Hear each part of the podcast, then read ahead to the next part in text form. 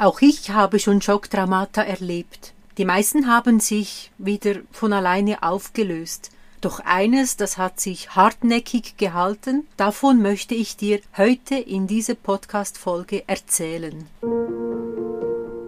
Hallo, mein Name ist Claudia Joost, Traumafachfrau und Online-Alltagsbegleiterin. Ich unterstütze Menschen, in der Überwindung von ihrem Schocktrauma, um wieder in die Handlung zu kommen. Schön bist du mit dabei.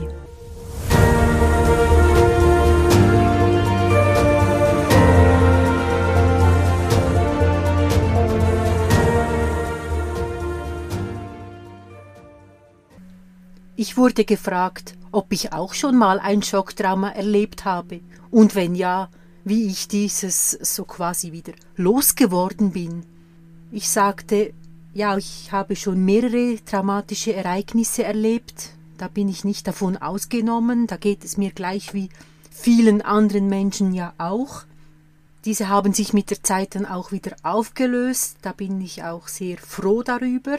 Doch ein Ereignis, das hat sich hartnäckig in meinem Leben gehalten, und davon möchte ich dir jetzt erzählen. Und zwar verursachte ich vor exakt 20 Jahren einen Auffahrunfall. Dieser Crash passierte am Bundesplatz in Luzern. Das Auto vor mir, das stoppte vor einem Fußgängerstreifen und ich fuhr ungebremst hinten rein. Das Besondere war, dass es mir über Monate nicht möglich war, an dieser Stelle wieder hindurchzufahren. Es war für mich nicht weiter schlimm. Ich konnte ausweichen auf die Pilatusstraße, bin da entlang gefahren. Also ich war es mir sehr wohl bewusst, dass ich vermeide, aber ich hatte keinen oder kaum einen Leidensdruck. Doch irgendwann mal, da habe ich zu mir selber gesagt, so geht das nicht, Claudia. Jetzt fährst du da mit deinem Auto wieder durch. Ja gut, dann habe ich mir das so vorgenommen und habe mir das eingeplant und habe aber drei Punkte berücksichtigt. Der erste Punkt war, ich werde das unter der Woche machen, wenn nicht so viel Verkehr auf der Straße ist. Und zweitens, ich werde Notfalltropfen einnehmen, einfach zu mich ein bisschen beruhigen. Und drittens, ich werde das durchziehen. Also ich werde nicht kurz vorher noch links oder rechts abbiegen oder wieder ins Vermeiden gehen. Das gibt es nicht sondern es gibt keine Ausrede, da fahre ich durch. Ja, ich kann mich sehr gut erinnern. Das war an einem Montagvormittag, so um, die, um 10 Uhr. Da fuhr ich los mit meinem Peugeot und es war schlussendlich alles viel schlimmer, als ich dachte. Also ich fuhr da hin und kurz vor dieser Stelle spürte ich schon, wie ich ähm, Atemnot kriege. Mein Hals schnürte sich zu, mein Körper spannte sich an, ich fühlte mich wahnsinnig gestresst, Panik kam hoch und es fühlte sich an, als würde ich jetzt in eine Wand hineinfahren. Es war so schlimm in dem Moment. Und äh, exakt an der Stelle, wo der Unfall passierte, da fing ich ganz stark an zu zittern. Also mein ganzer Körper zitterte und ich weiß noch so gut, wie ich mich am Lenkrad hielt und dachte, hoffentlich rutsche ich mit meinen Füßen nicht von den Pedalen weg. Und äh, dann bin ich über die Langensandbrücke, bin ich wieder zu meiner Wohnung gefahren. Ich wohnte damals im Alpengeh und dachte, Mensch, jetzt bist du da wirklich hindurchgefahren, so toll und das hast du gut gemacht und du hast es geschafft. Und also einerseits war da so diese Hurra-Stimmung und andererseits fühlte ich mich schrecklich, denn ich zitterte immer noch so stark und es fühlte sich innerlich einfach nicht gut an. Es war eine Achterbahn der Gefühle, die ich erlebte. Und ich fuhr dann zurück auf den Parkplatz, bin in meine Wohnung gegangen, habe mich ins Bett gelegen und ich war einfach sowas von fix und foxy. Ich war sowas von erledigt und ich sage euch, der Tag war gelaufen. Also ich habe da wirklich, ich musste mich den ganzen Tag über erholen, aber es hat sich gelohnt weil ich konnte danach wirklich diese Strecke wieder fahren. Das hat sich tatsächlich aufgelöst, dieser innere Stress. Erst viel später verstand ich, weshalb ich so stark reagierte, als ich da durchfuhr. Und zwar, Also ein Punkt war sicher, ich sah den Crash nicht kommen. Also ich war da mit dem Kassettenrekorder beschäftigt. Ich habe da eine neue Kassette reingelegt und also ich habe das gar nicht gesehen, dass das Auto vor mir bremst. Und deshalb war ich sehr überrascht und der Unfall ereignete sich für mich sehr plötzlich. Also ich habe gar nicht realisiert, was da vor sich geht. Und als ich dann ausstieg und schaute, ja, was ist denn jetzt los? Erst da realisierte ich, Mensch, du hast ja einen Unfall verursacht. Das war ein weiterer Schock für mich.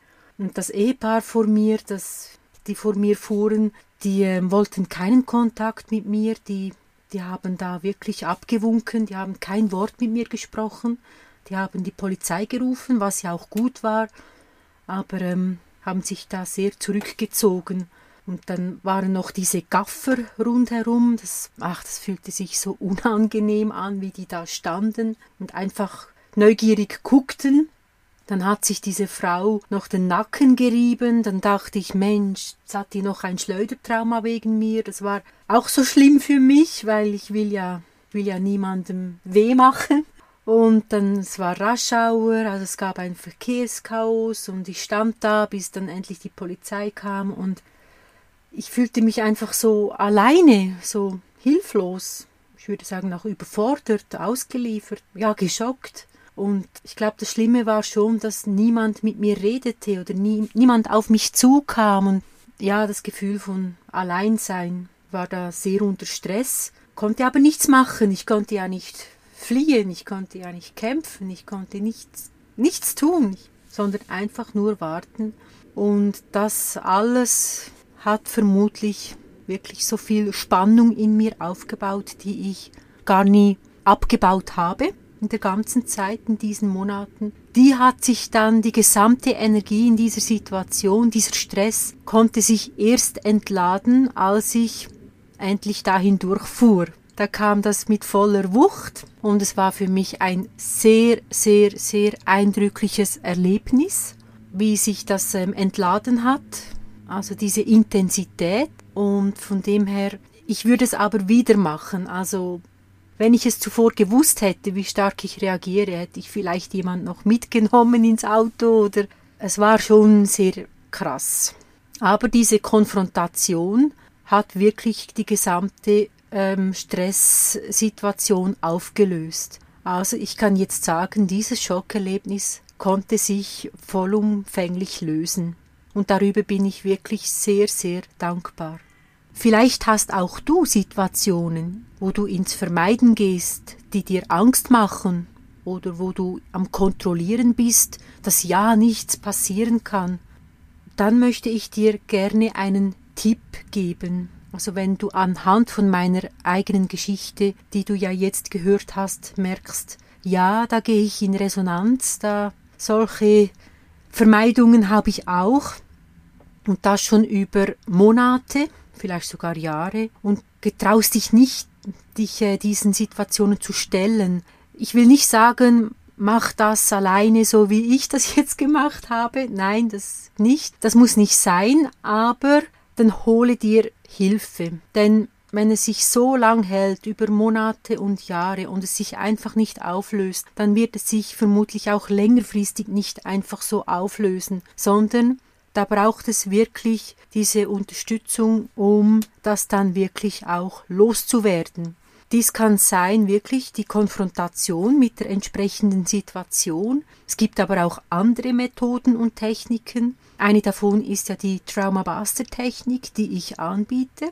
Das ist eine Methode zur Befreiung von einem Schocktrauma, die ist extra für das entwickelt worden und ich habe dir ein Erklärvideo in den Show Notes hinterlegt. Wenn du dich dafür interessierst, dann kannst du es dir sehr gerne anschauen. Auch habe ich eine Kundin von mir interviewt, nachdem ich die Traumabase-Technik bei ihr angewandt habe und ich wollte von ihr einen Monat später wissen, wie es ihr jetzt geht. Vielen Dank fürs Zuhören von dieser Podcast-Folge. Wenn auch du eine Frage an mich hast, dann melde dich bei mir.